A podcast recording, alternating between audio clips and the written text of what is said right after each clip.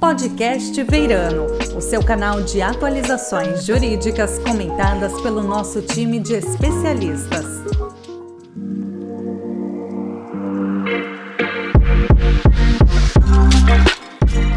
Olá, seja bem-vindo ao Podcast Veirano. Meu nome é Matheus Aimoré Carreteiro, sou sócio na área de resolução de conflitos e falaremos hoje sobre os 25 anos da Lei de Arbitragem, desafios e tendências. Participará desse podcast comigo nosso sócio Ricardo Gama, especialista em contencioso e arbitragem. Tudo bem com você, Gama?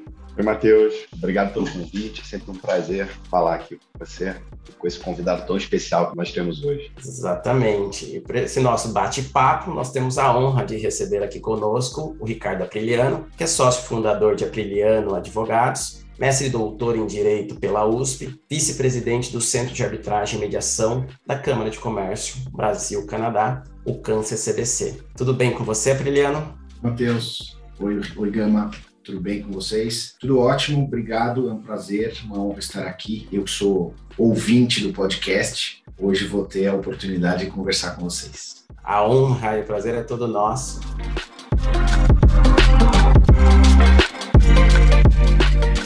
Vamos começar aqui você contando um pouco para a gente, então, Apriliano. Como que você começou a trabalhar com arbitragem? Então, fala um pouco sobre seu envolvimento e você, a sua relação com a arbitragem, e um pouco sobre como você vê a evolução da lei de arbitragem nesses últimos 25 anos, quase 26 anos já, por favor. Vamos lá. Bom, a, pois é, a lei de arbitragem tem 26 anos, eu atuo com arbitragem desde 2007. Eu comecei advogando em um caso, depois dois, e, e eu, nessa época, de 2007 em diante, eu, eu já estudante de doutorado, passei a, num segundo momento, a, a participar como professor de, de matérias de arbitragem para uma matéria de graduação no quarto ano da faculdade de Direito da USP. Eu, como professor assistente, fui me envolvendo. Então, a minha atuação em arbitragem ela começa como advogado e logo depois já, já ensinando. E a minha primeira nomeação como árbitro se dá em 2012. Então, lá se vão alguns anos que eu funciono como árbitro. Eu pego, por, portanto, assim, a minha atuação profissional, eu não atuo desde o comecinho da arbitragem no Brasil, mas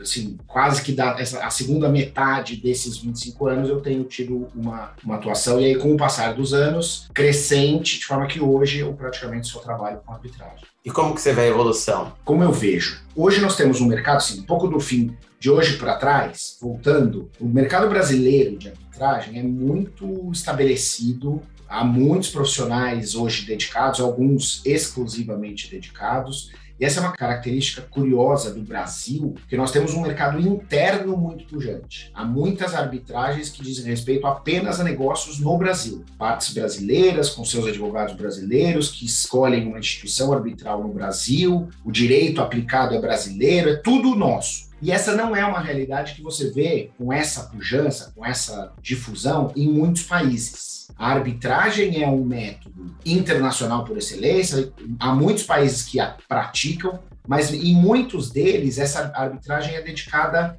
para negócios internacionais, para contratos internacionais, negócios com partes de países diferentes. E o Brasil, como é gigante, o Brasil tem um mercado interno importante, o Brasil encampou a arbitragem para o seu mercado interno. E essa evolução é nítida nesses muitos anos fruto de, do ponto de vista legal de, de dois grandes momentos. A lei de arbitragem, que é final da, do, dos anos 90, né, 97, e ela teve um período em que ela teve a sua constitucionalidade sob dúvida, até que de 2001 para frente deixa de haver qualquer dúvida. Então nós temos no Brasil um marco legal moderno, alinhado com as práticas internacionais, que faz com que esse mercado se abra em 2001 e só se desenvolva e se desenvolva muito de lá para cá. Em 2015, a legislação é atualizada.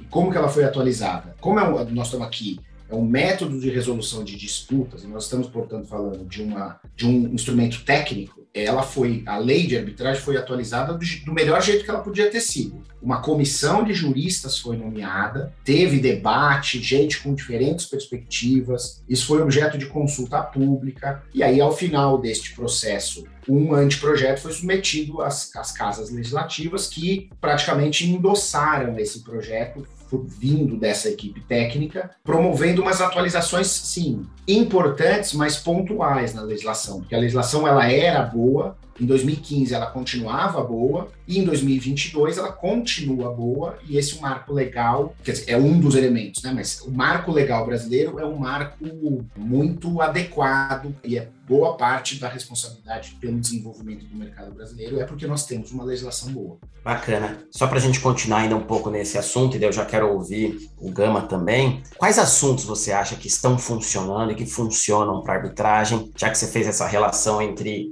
arbitragens internacionais e arbitragens domésticas e o mercado brasileiro é, servindo aí muito bem para ambas. Quais assuntos você vê funcionando? Quais assuntos você fala, não, esse aqui é melhor deixar realmente no judiciário? E daí eu queria ouvir também a perspectiva do Gama sobre o assunto. Olha, tem alguns critérios que a gente pode utilizar aqui para chegar a uma conclusão de quais são os melhores assuntos. Uma explicação básica é que a própria lei de arbitragem diz que as arbitragens elas são necessariamente utilizáveis em direitos patrimoniais, direitos patrimoniais disponíveis. Então, não é qualquer tipo de, de disputa ou de conflito ou de direito que pode ser objeto da arbitragem. Nós estamos, portanto, essencialmente no mundo dos contratos. E aí tem contrato grande, contrato pequeno, contrato médio, negócio nacional, negócio internacional. Então, é neste grande universo que a gente vai é, poder dizer o seguinte: que algumas dessas áreas ou desses tipos de negócio são claramente aptos para ser resolvidos por arbitragem e outros é um pouco mais, enfim,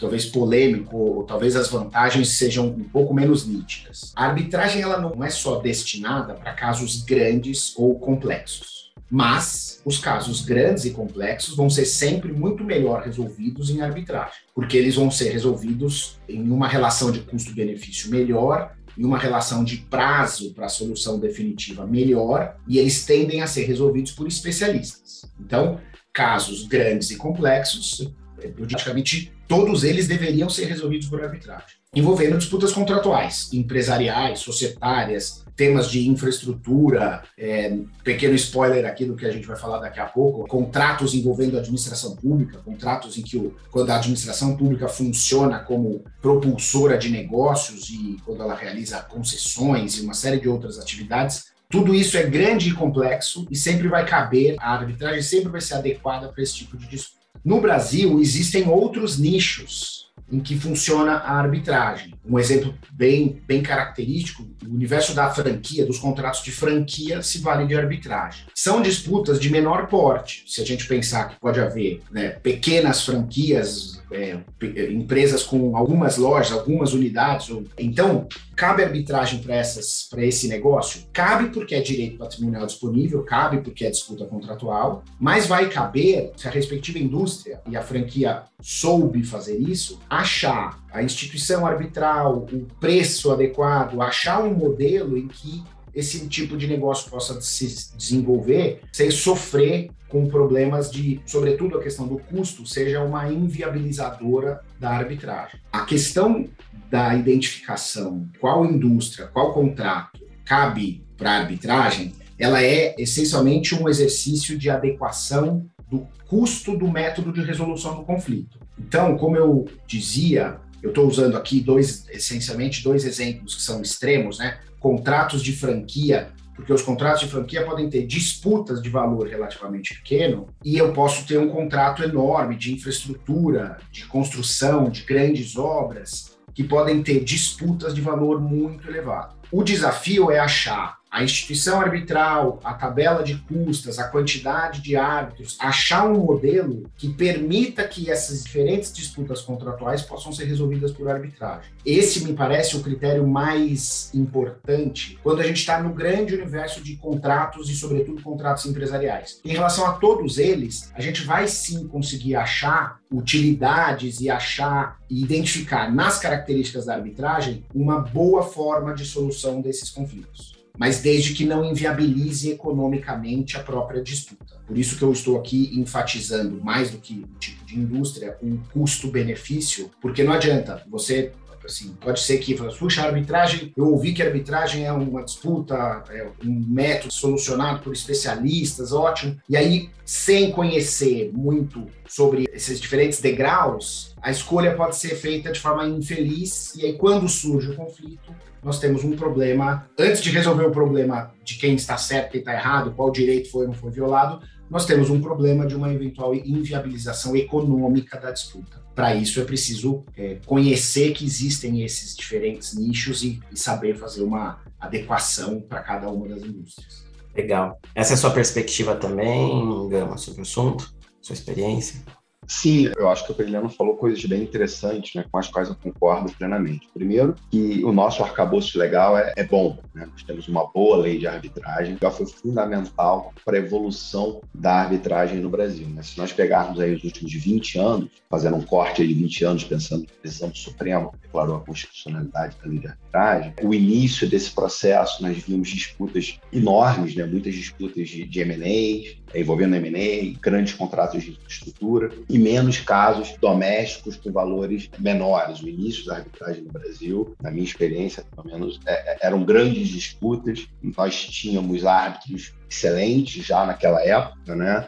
advogados com experiência de grandes contenciosos, partes sofisticadas, e isso eu acho que foi fundamental para a evolução da arbitragem, que começa um processo que eu acho que as partes se viram satisfeitas com esse método de resolução de conflitos alternativo em comparação com o judiciário, especialmente eu acho por conta do tempo. Né? O nosso judiciário, muitas vezes, essas grandes levavam anos e anos e anos, e eu acho que os empresários, os, os, executivos, de uma forma geral, ficaram muito satisfeitos com a agilidade da arbitragem e com a qualidade do processo.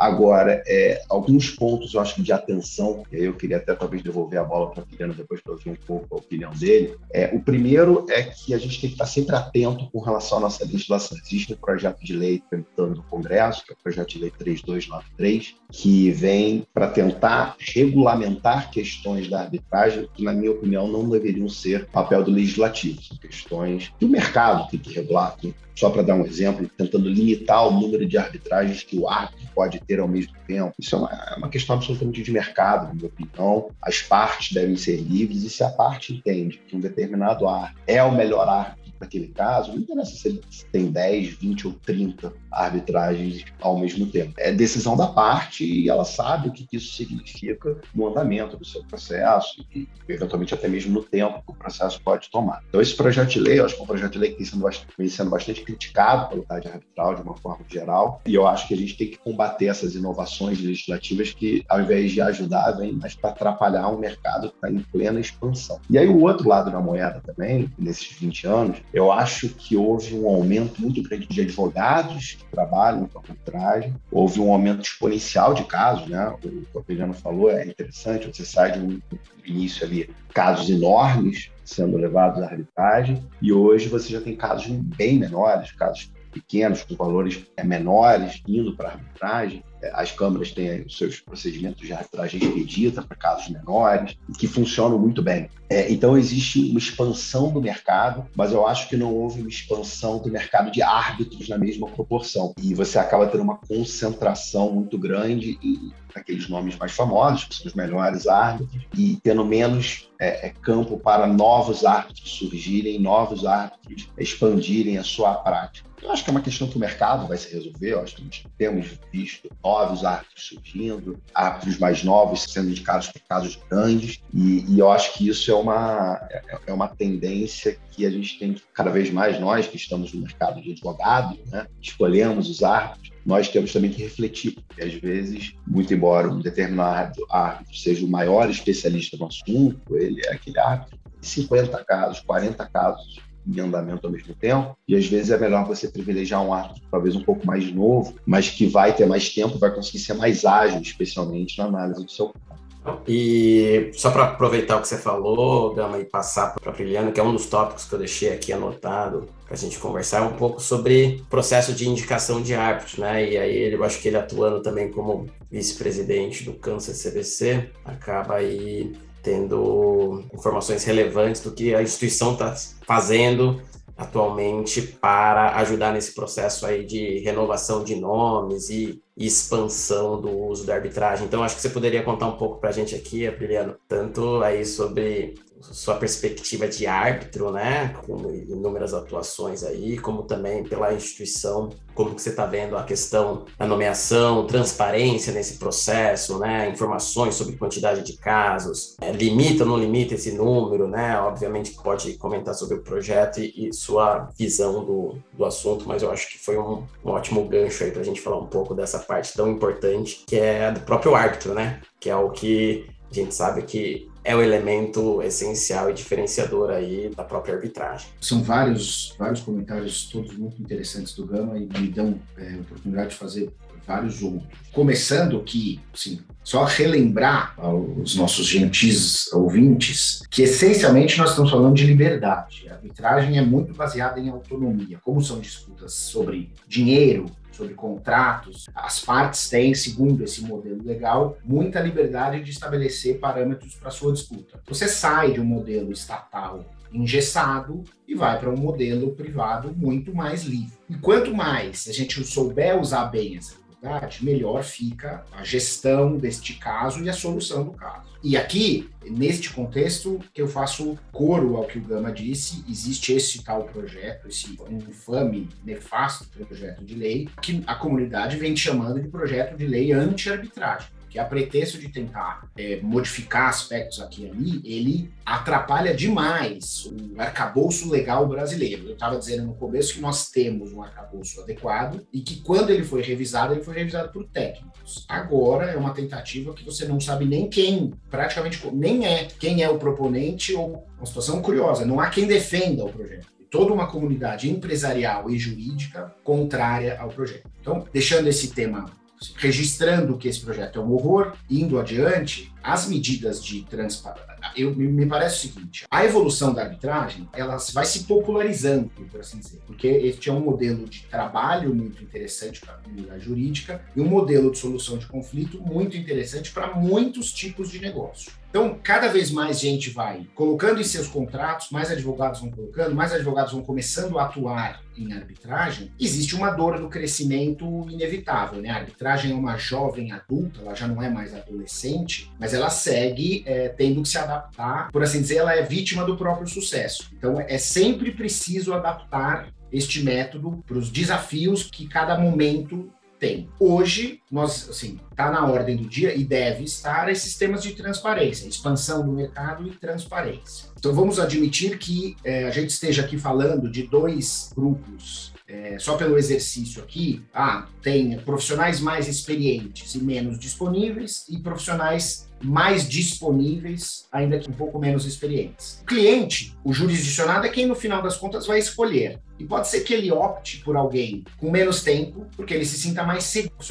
O produto disso, o efeito colateral disso, será um ritmo mais lento de um processo arbitral. Ah, mas ele é mais lento do que o quê? Ele é mais lento do que a própria arbitragem, ou do que a arbitragem do ano retrasado, que em média durava menos, mas ele sempre será muito mais rápido do que um processo judicial com suas sucessivas instâncias que podem durar década ou décadas. É, este parâmetro temporal não existe na arbitragem. A arbitragem rápida dura um ano, de bom ritmo dura dois e a demorada dura cinco. Então é disso que nós estamos falando. Bom, mas existe um tema: como é que a gente amplia esse mercado? Esse mercado ele deve ser ampliado um educação, treinamento. Os advogados precisam ampliar o leque de sugestões para os seus clientes, os clientes precisam ponderar essas circunstâncias para aquilo. Não obstante o árbitro ser um profissional reconhecido nos, por outras coisas que ele fez, alguém sempre vai ter um primeiro caso. Você sempre precisa ser nomeado uma primeira vez. E alguém precisa ter a coragem de nomear um promissor profissional para funcionar como julgador. Não tem mistério aqui. Mas como é que o mercado fornece informações? A transparência passa por várias pequenas atividades, na minha, na minha opinião. Primeiro, já que eu falei outras vezes de liberdade, acho que é o seguinte: você pode ter a autonomia da parte, pode inclusive prever, pode fazer com que se preveja no contrato eventuais parâmetros do que os árbitros têm ou não têm que responder. Como a arbitragem é sempre contratada, ou no nosso, do que a gente está falando aqui, ela é contratada por cláusulas inseridas em contratos, em disputas de M&A, contratos de infraestrutura, o que for, pode haver nessas mesmas cláusulas uma disposição de que os árbitros devem informar a quantidade de casos que tem. Ou, num outro exercício, que não poderá ser nomeado árbitro que tenha mais do que X casos. Ou até mesmo não poderá ser nomeado árbitro pela primeira vez. Pode ser que alguém queira exercer a liberdade ao contrário. Assim, eu quero, eu vou escrever um padrão mínimo de experiência que eu tenho. Essas práticas podem estar no contrato, podem estar no momento em que cada escritório, cada,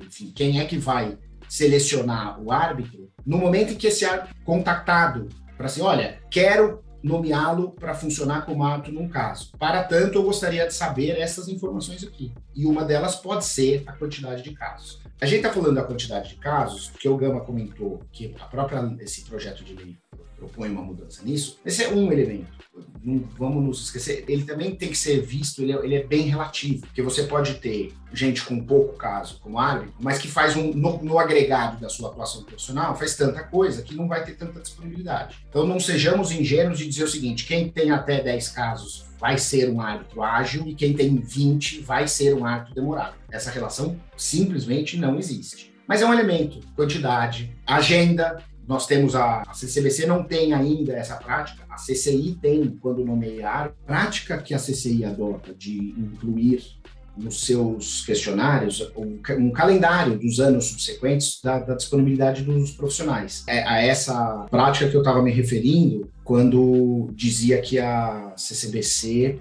é, ainda não adota e outras instituições arbitrais não adotam. A CCI tem essa prática.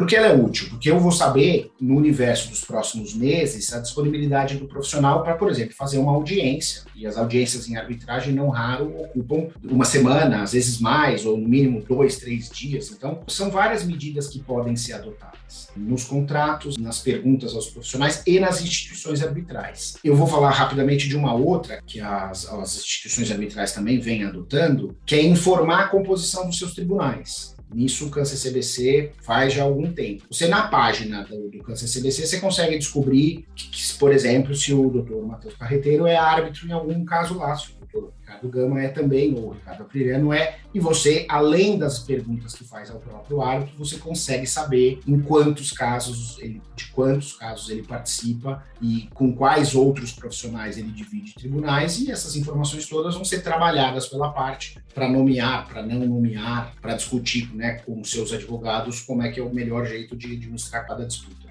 Excelente. Gama, você quer fazer algum comentário sobre esse aspecto? Não, assim, só sublinhar aí o que o Apriliano falou, a questão, do, por exemplo, da quantidade, é, é como esse projeto de lei realmente é, é ruim para a comunidade, é ruim para tudo que a gente vem construindo aí nos últimos 25 anos para que, essa, que essa prática, né, para que a arbitragem crescesse, continue crescendo no Brasil, né? Porque o projeto de lei fala simplesmente de 10 casos, eu concordo plenamente com o Apriliano quando ele fala, olha, 10 casos, simplesmente dizer isso não significa nada. Porque se você tem uma pessoa que tem uma, uma atuação na advocacia, que é professor, pessoa e que tem 10 casos, ele eventualmente vai ter menos tempo para se dedicar a esses 10 casos do que um árbitro que só tem a prática de ser árbitro, tem 15 casos. Fora também a própria experiência de cada árbitro, né? Uma coisa é você pegar um árbitro super experiente, está no mercado já há mais de 20 anos, que sabe conduzir o caso com, com agilidade necessária, sabe onde é que tem os problemas, onde pode haver problemas na condução de um processo, de um procedimento, enquanto você, às vezes, tem um árbitro com menos experiência, que vai ter mais dificuldade na condução do procedimento. Então, essas regras absolutas, em geral, não funcionam bem, e é por isso que o mercado tem que ser regulado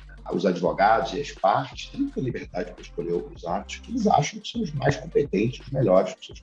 Só para pegar um, um, item específico desse projeto de lei que é tão ruim. É, mas, em geral, eu concordo com a Adriano. Eu acho que existem ferramentas que garantem o acesso à informação. Eu acho que a questão da entrevista do árbitro, é, na prática aqui no Brasil nós ainda somos tímidos nessas entrevistas, né?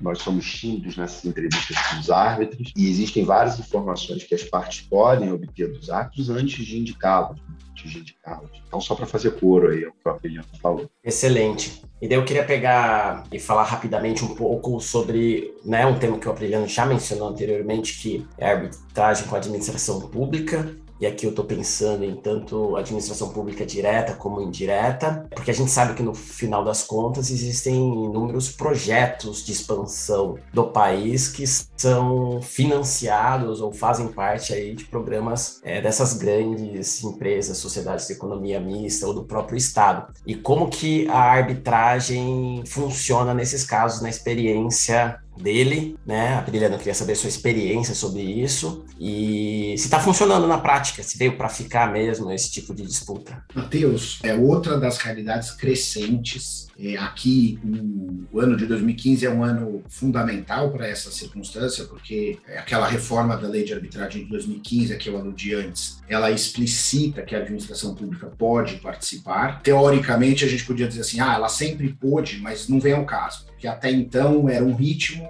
de 2015 para cá, com essa explicitação da lei, o ritmo é outro. Aí você tem nos três níveis União Federal e estados já muito organizados, com equipes próprias, com, uma prática de escolha de inclusão de arbitragem em seus contratos já bem difundida. É claro que você tem uma quantidade de casos, porque nem todo caso, nem todo contrato dá errado e gera disputa, e você tem um tempo de demora entre a formação do contrato e eventualmente a disputa que dele decorre. Então a gente já tem hoje uma quantidade relevante de casos envolvendo a administração pública e essa tendência é crescente. O que se vê hoje também é a estruturação de municípios para é, utilizar a arbitragem. E essa estruturação ela é edição de leis próprias, porque alguns municípios ainda entendem que precisam de leis próprias, não precisam, mas, mas sempre é um, um reforço de segurança jurídica para os agentes municipais que vão colocar as arbitragens nos contratos. Dois, a estruturação das equipes internas, das procuradorias e tal. Então, a arbitragem é um universo já estabilizado e estabelecido no Brasil, só que ela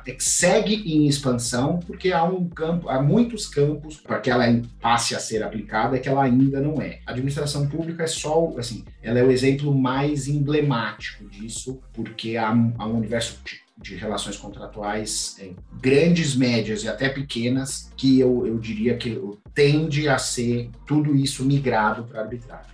Bacana. Gama, você quer complementar alguma outra perspectiva? Como que você está vendo na prática aqui do escritório essa realidade nova de arbitragens de investimento, de, de infraestrutura e construção de um modo geral envolvendo a administração pública direta ou indireta? É, eu, sem dúvida nenhuma, houve um aumento é, de casos desde 2015, como a Peliano falou, né, desde as alterações que foram implementadas à lei de arbitragem. Agora, uma coisa que eu ainda estou curioso, e eu acho que isso vai ser super importante para o sucesso dessas arbitragens, é como é que a administração pública vai se portar quando ela for derrotada. E aí, já pegando um gancho aqui para um próximo tópico que nós vamos falar, que são as ações anulatórias. Eu acho que se a administração pública adotar uma postura de sempre questionar sentenças arbitrais quando perder via ação anulatória, mesmo não sendo caso ação anulatória, e nós temos visto um aumento de casos de ações anulatórias nos últimos anos, eu acho que isso pode ser muito prejudicial à segurança mesmo do mercado, de uma forma geral. E aí o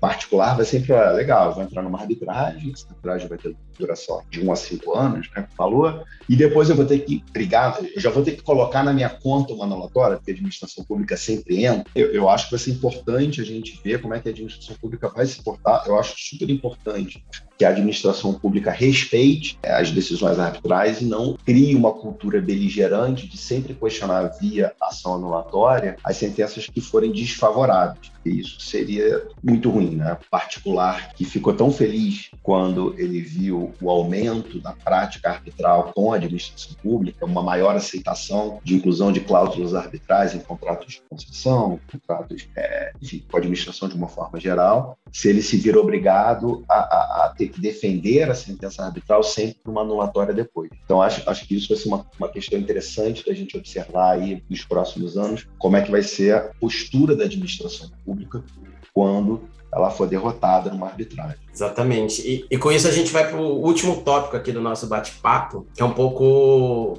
ter a visão do Apriliano sobre o momento em que o judiciário aparece eventualmente, né, para controlar, para exercer ali controle formal dessas sentenças arbitrais. E aí eu queria saber um pouco da sua visão e como você está vendo essa questão no momento atual. E aí pode ser tanto sentenças relacionadas a, a disputas puramente privadas, como com a administração pública, aproveitando aí o gancho do que o Gama levantou. É, bom, de novo, ótimas observações é, que me permitem fazer dois, dois ou três é, comentários relativamente rápidos. E um pouco antes, eu tinha dito que nosso arcabouço legal é, é muito bom, ele é um dos elementos que favorece a consolidação da arbitragem no Brasil. Só que tem dois outros que a gente precisa é, sempre lembrar. Um é de, vamos dizer, a educação para a arbitragem a adoção e a tentativa de sempre aprimoramento das boas práticas.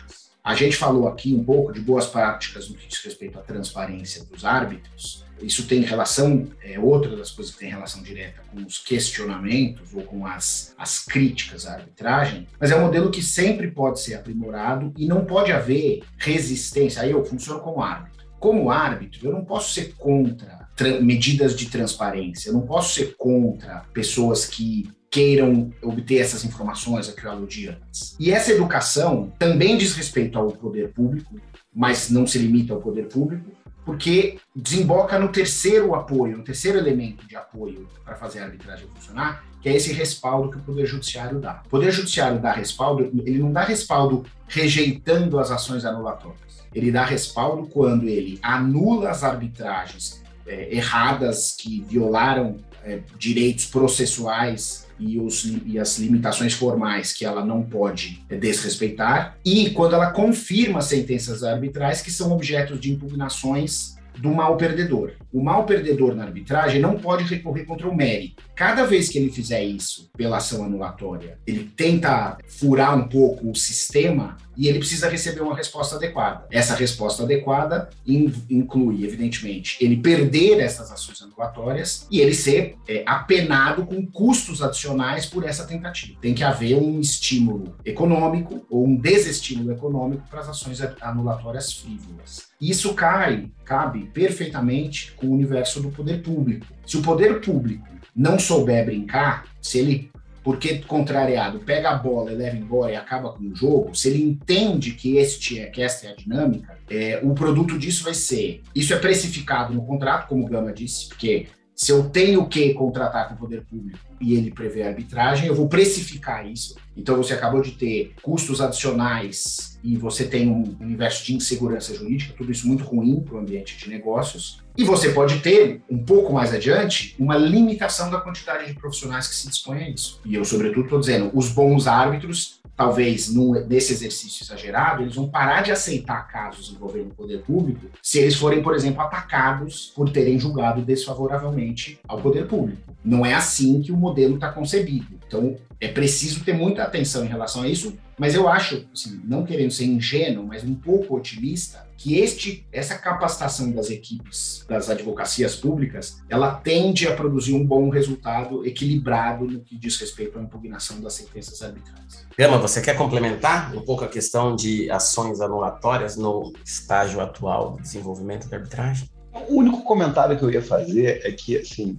o Poder Judiciário, acho que como a Pelina falou, é, tem um papel fundamental nisso. Eu, eu, gosto muito da ideia dele, dos desincentivos econômicos dessa prática, mas eu acho também um ponto que é até mais fácil para o Poder Judiciário e juízes de uma forma geral é, é, é a velocidade do julgamento. Nós vemos enfim, na nossa prática, diversas anulatórias, não diria diversas, talvez eu esteja exagerando, mas algumas ações anulatórias que são claramente um recurso, né? Se constitui claramente um recurso. E eu acho que é muito importante o Poder Judiciário responder rapidamente a essas tentativas. Né? São sentenças que podem ser prolatadas pelo juiz rapidamente. É muito rápido, muito fácil você observar quando a parte está tentando recorrer de uma sentença arbitral desfavorável. E aqui eu estou falando, não, logicamente, só do poder público. A gente sabe que isso também vem sendo uma prática no mercado privado. Então, é, o único comentário que eu faria é que, para que o Poder Judiciário possa dar uma resposta adequada a essa situação, a velocidade do julgamento é muito importante. É muito importante que os juízes, ao se depararem com essas situações, julguem rapidamente. Né? Não, não, tem necessidade de uma ampla instrução probatória. Né? A questão é relativamente fácil de ser decidida na maior parte das vezes quando essas anulatórias são frívolas. Né? Lógico, como o Apeliano falou, existem anulatórias que são fundamentadas e que têm que ser bem julgadas pelo judiciário e eventualmente providas. Mas aquelas frívolas que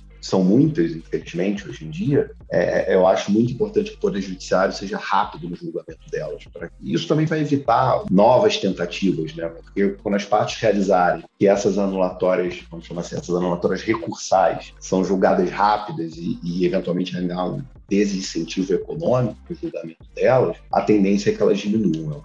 Exatamente. E com isso aqui a gente abordou inúmeros aspectos, né, de forma muito rápida, é verdade, porque estamos falando dos últimos 25, 26 anos de desenvolvimento do Instituto, né, o mercado ganhou bastante maturidade, os profissionais envolvidos também, e o nosso convidado aqui é a maior prova disso, né, é, sendo um expoente aí já do uso e do desenvolvimento da arbitragem também conosco. Eu só quero agradecer a, aos dois por terem participado aqui e, e, ajudado a ter esse bate-papo tão, tão descontraído e instrutivo para mim, e eu tenho certeza que também para os nossos ouvintes.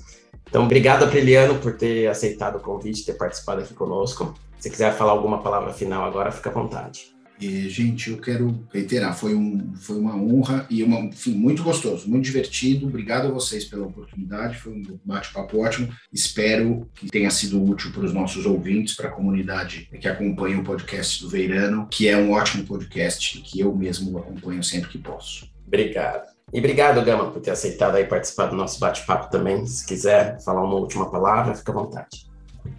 Obrigado, Matheus. Não só agradecer realmente ao Peliano aí por ter participado desse bate-papo hoje. Foi um prazer. Sempre bom conversar sobre um tema tão legal, pessoas capacitadas e o Apeliano, sem dúvida, um dos mais capacitados do nosso mercado. Ótimo. E obrigado a você, ouvinte. Você acabou de ouvir o nosso podcast Veirano. Para obter informações atualizadas sobre temas jurídicos relevantes, acesse o nosso site veirano.com.br.